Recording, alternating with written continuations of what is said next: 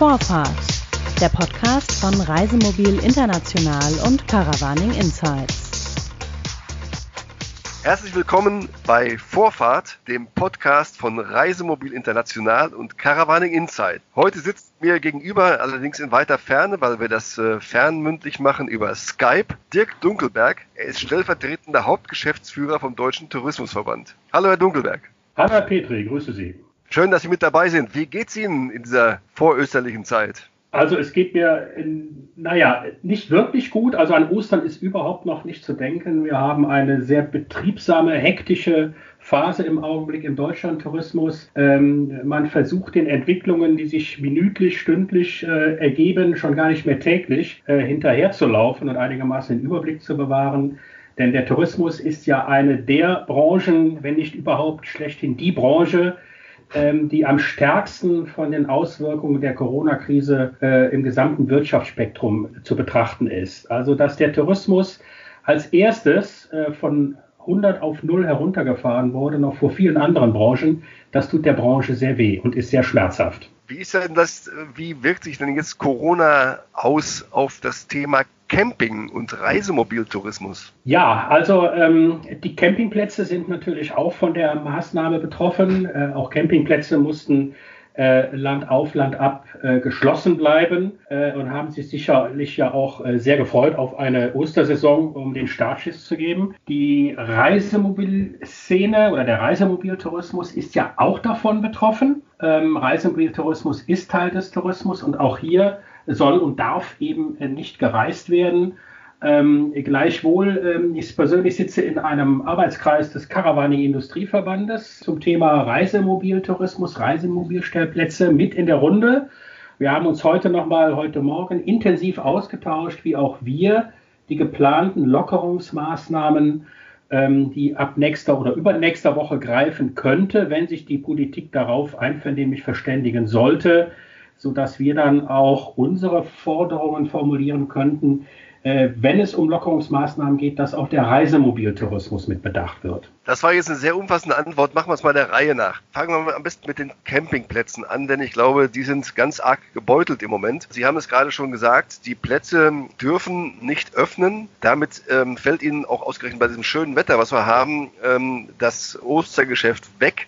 Und das macht bei vielen ähm, Campingplätzen etwa ein Drittel des Jahresumsatzes aus. Der ist dahin. Wie können Sie als Deutscher Tourismusverband nun Partei ergreifen für die Betreiber von diesen Plätzen gegenüber der Politik? Wie können Sie denn helfen? Ähm, das haben wir schon in der Vergangenheit getan. Ähm, wir haben versucht, möglichst alle touristischen Betriebe in unsere Forderungen äh, mit hineinzuschreiben, die wir an die ganz konkret an die Bundes- und Landespolitik geschickt haben und gesendet haben. Ähm, wir haben ähm, vieles erreicht, vieles bewirken können auch. Ähm, das fängt an bei den, ähm, bei den äh, in der ersten Phase beim Thema Kurzarbeitergeld über die Liquiditätsunterstützungen bis hin auch zur Einnahme oder Sofortmaßnahmen in äh, Form von nicht rückzahlbaren Zuschüssen.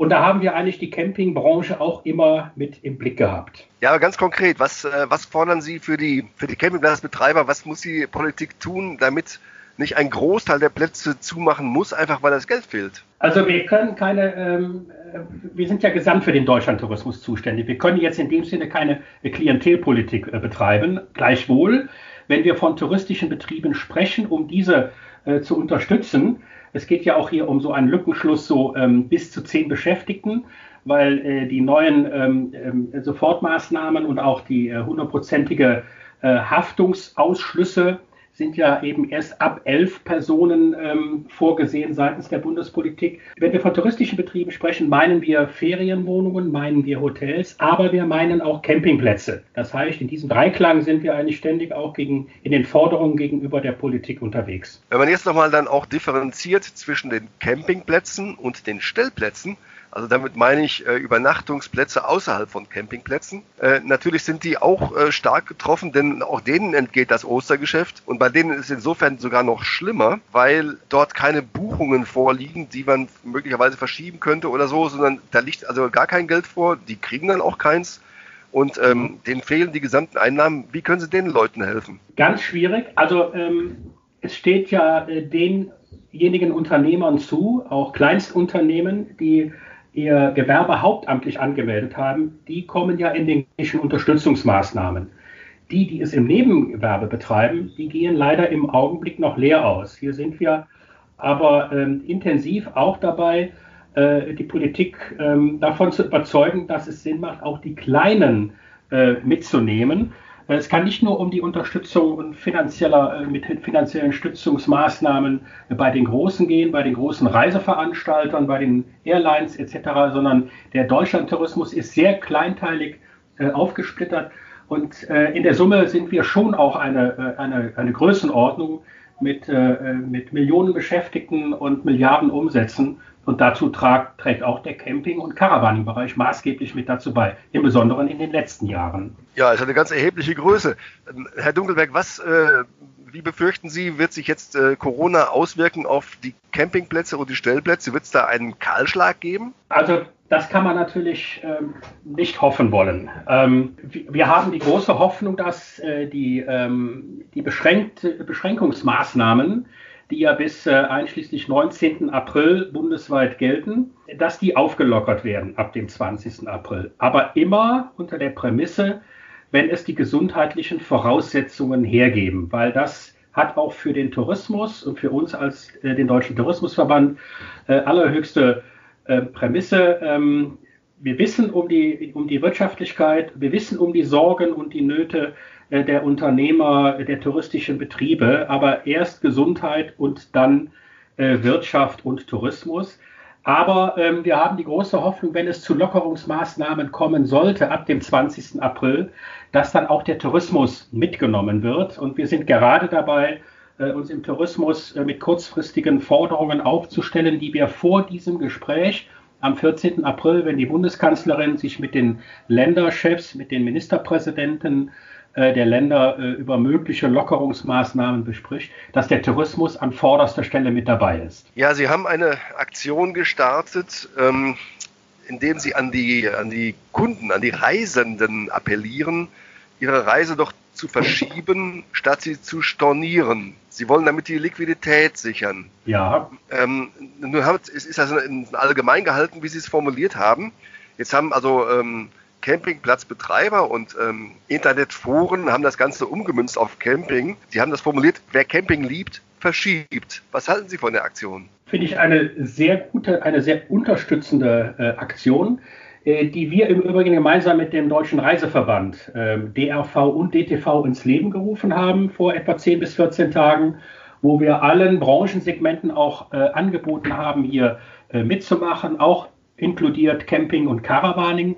Branche, weil ähm, es geht ja wirklich auch um die Existenz, ähm, um, die, um die Sorgen, um die Nöte, um das Überleben äh, der Unternehmen in dieser Branche. Und da hilft es ähm, denjenigen, die auch schon viele Anzahlungen bekommen haben und die auch äh, das im, in der Winterzeit in, in ihre Betriebe investiert haben und jetzt mal nicht locker das Geld zurückzahlen können, wenn hier wirklich eine, eine Urlaubsverschiebeaktion stattfinden wird. Im Übrigen sind wir auch täglich über unsere Hotline beim Deutschen Tourismusverband auch direkt mit Verbrauchern, mit Kunden, mit Urlaubern, mit Gästen in, in Kontakt und äh, empfehlen denen auch immer, ähm, wenn sie Kontakt zu den Betrieben aufnehmen, Urlauber nach Möglichkeit oder womöglich stornieren wollen, doch den Urlaub lieber zu verschieben, um hier auch eine Perspektive den Betrieben geben zu können. Auch hier sind wieder die Stellplatzbetreiber ähm, äh, schlimmer dran als die Campingplatzbetreiber weil eben keine Buchungen vorliegen. Das heißt, da ist auch keine Liquidität vorhanden.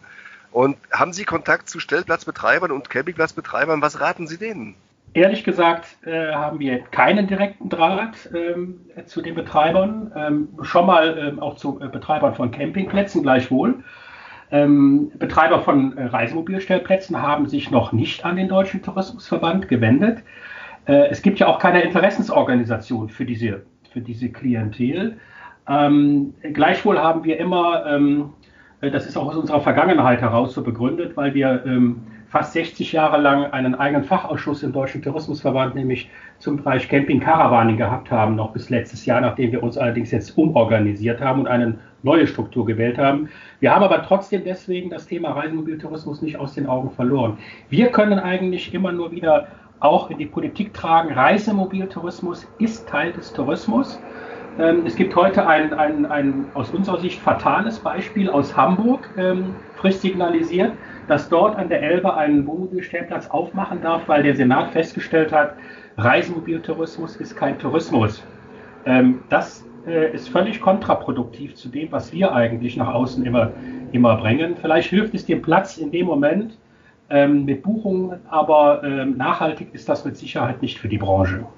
Ja, wie ist das zu verstehen, dass Reisemobiltourismus kein Tourismus sei? Wie begründen die das? Ähm, das habe ich nur so als Fakt gelesen. Ähm, äh, mit begründet wurde es nicht, sondern nur mit dieser Aussage unterstrichen. Und dass, wenn man dann entsprechende Hygienevorschriften und Abstandsregelungen einhält, können, kann dieser äh, Betreiber des Wohnmobilhafens äh, in Hamburg ähm, seinen Platz jetzt über Ostern auch öffnen. Ich weiß gar nicht, ob es auch noch über die Zeit hinaus ist. Aber äh, das ist nicht im, im, im, in unserem Sinne und auch eigentlich nicht in der, in der, in der, im Sinne der Caravaning-Branche. Wir wollen hier bundesweit einheitlich vorgehen. Und solche Ausreißer, ähm, die verhindern eigentlich auch eine gemeinsame Vorgehensweise. Welche Chancen äh, rechnen Sie sich denn jetzt aus, ähm, dass die Politik erkennt, welchen Stellenwert Camping und Reisemobiltourismus haben und entsprechend eben auch handeln in der Situation, in der wir uns jetzt befinden? Ähm, ich habe Ihnen ja berichtet, dass wir heute Morgen noch zusammengesessen sind im Arbeitskreis äh, Reisemobiltourismus des äh, Caravaning Industrieverbandes. Wir haben dort ein, ein wie ich finde, äh, sehr gutes ähm, Papier erarbeitet, ähm, wo wir aufzeigen können, wie ein oder aufzeigen wollen, wie ähm, Reisemobilstellplätze möglichst früh über ein Stufenverfahren auch wieder ähm, an, ans Laufen kommen können. Wir bringen hier dieses Papier auch im Vorfeld am 14. April, ähm, wenn, es um die, wenn es in die politischen Beratungen geht, auch in die Öffentlichkeit auch mit ein. Und wir wollen dort eigentlich auch aufzeigen, wie, wie gerade der Reisemobiltourismus, der ja mit sehr autarken äh, Fahrzeugen unterwegs ist und ähm, wo ja auch mehr so ein, ein, ein, ein Verbund im, im geschlossenen Rahmen stattfinden kann, wie auch dieser dann bei den ersten Überlegungen hoffentlich mit angegangen werden kann. Im Bereich Campingplätze ist der BVCD, der Bundesverband der Campingplatzwirtschaft, äh, mit dem wir fast täglich in Kontakt stehen, auch politisch sehr aktiv äh, unterwegs und ähm, äh, die werden sich auch entsprechend gegenüber der Politik äh, formulieren.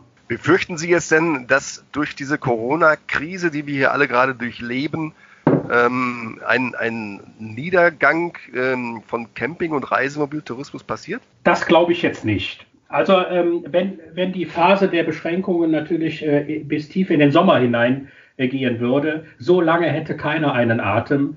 Das würden aber auch, das würde aber auch den anderen oder einen anderen großen Teil des Tourismus dann im Besonderen treffen, den kompletten Hotel- und Gaststättenbereich, den, den Markt der Ferienwohnungen und so weiter. Nein, ich glaube ganz einfach, dass ähm, der Deutschlandtourismus sogar noch profitieren wird, wenn die Wirtschaft wieder ans Laufen kommt denn ähm, es, es, wird sicherlich so sein, dass man zuerst in einer ersten Phase im Bereich der Naherholung ähm, und dann auch im Bereich Tagesausflüge, Tagesverkehre, Tagestourismus äh, die, die Reisenden sich bewegen werden und dann in, einen, in, in nächsten Schritten dann auch überregional ähm, die Deutschen reisen werden, aber sicherlich im, ähm, in, der ersten Phase auch im eigenen Land äh, verbleiben werden. Und das betrifft eben alle die in Ferienwohnungen übernachten, in Hotels übernachten, auf Campingplätze gehen wollen oder mit ihrem Reisemobil unterwegs sind. Also ich glaube, dass die Anbieter in Deutschland ähm, in den ersten Wochen äh, sehr, sehr wohl, äh, wenn der Tourismus wieder greift, davon profitieren werden. Wenn wir mal weggehen von ähm, Corona, ähm, da war es ja so, also vor dieser Zeit, vor diesem Virus, ähm, dass der Reisemobiltourismus sehr geboomt hat. Die Nachfrage nach Fahrzeugen war enorm, äh, die Zulassungszahlen ebenso. Allerdings ist die Infrastruktur ein bisschen hinterhergekleckert. Das heißt, wir haben in Deutschland nicht genug Stellplätze, um äh, diese Fahrzeuge sinnvoll unterbringen zu können. Was tun Sie dagegen oder was tun Sie dafür, dass es mehr werden? Ja, also ähm, wir haben ja mit der Branche gemeinsam unter unter unserer Ägide eine Planungshilfe für die Errichtung von Reisemobilstellplätzen äh, herausgegeben, die eigentlich fortlaufend ähm, aktualisiert wird. Ähm, denn der Markt hat sich ja doch in den letzten Jahren, wie Sie selber gesagt haben, enorm verändert, gerade was auch die Herstellerzahlen anbelangt. Ähm, und die Entwicklung im Infrastrukturbereich ähm, bei, den, bei den Reisemobilstellplätzen konnte dieser Entwicklung nicht mithalten. Das heißt, sie hinkt da hinterher. Wir haben ähm, viele Standplätze in Deutschland, aber wir benötigen tatsächlich mehr. Wir ähm, fordern das auch über unsere Pressearbeit äh, mit ein. Ähm, wir sind in Gesprächen mit, äh, mit äh, Deutschem Städtetag und Deutschem Städte- und Gemeindebund. Das war also alles noch vor Corona, äh, wie Sie richtig sagten.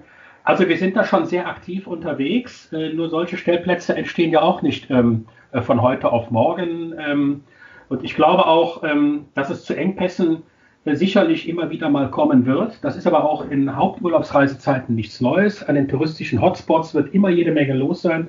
Und dann sind leider auch dann dort vor Ort, äh, je nach Gegebenheit, auch die Reisemobilstellplätze dann doch äh, ganz gut ausgelastet, wenn nicht sogar manchmal auch überfüllt. Also wir von Reisemobil International bringen ja den Bordatlas raus. Das ist ein Stellplatzverzeichnis das wir gliedern in Deutschland und Europa äh, in zwei Bände. Und beide Bände führen zusammen 6300 Stellplätze ungefähr auf, von denen so zwischen 4000 und 4500 allein in Deutschland sind. Wo ist denn für Sie da eine Zahl, die erstrebenswert ist, die wir brauchen in Deutschland, damit dieser auch wachsende Reisemobiltourismus äh, vernünftig kanalisiert werden kann?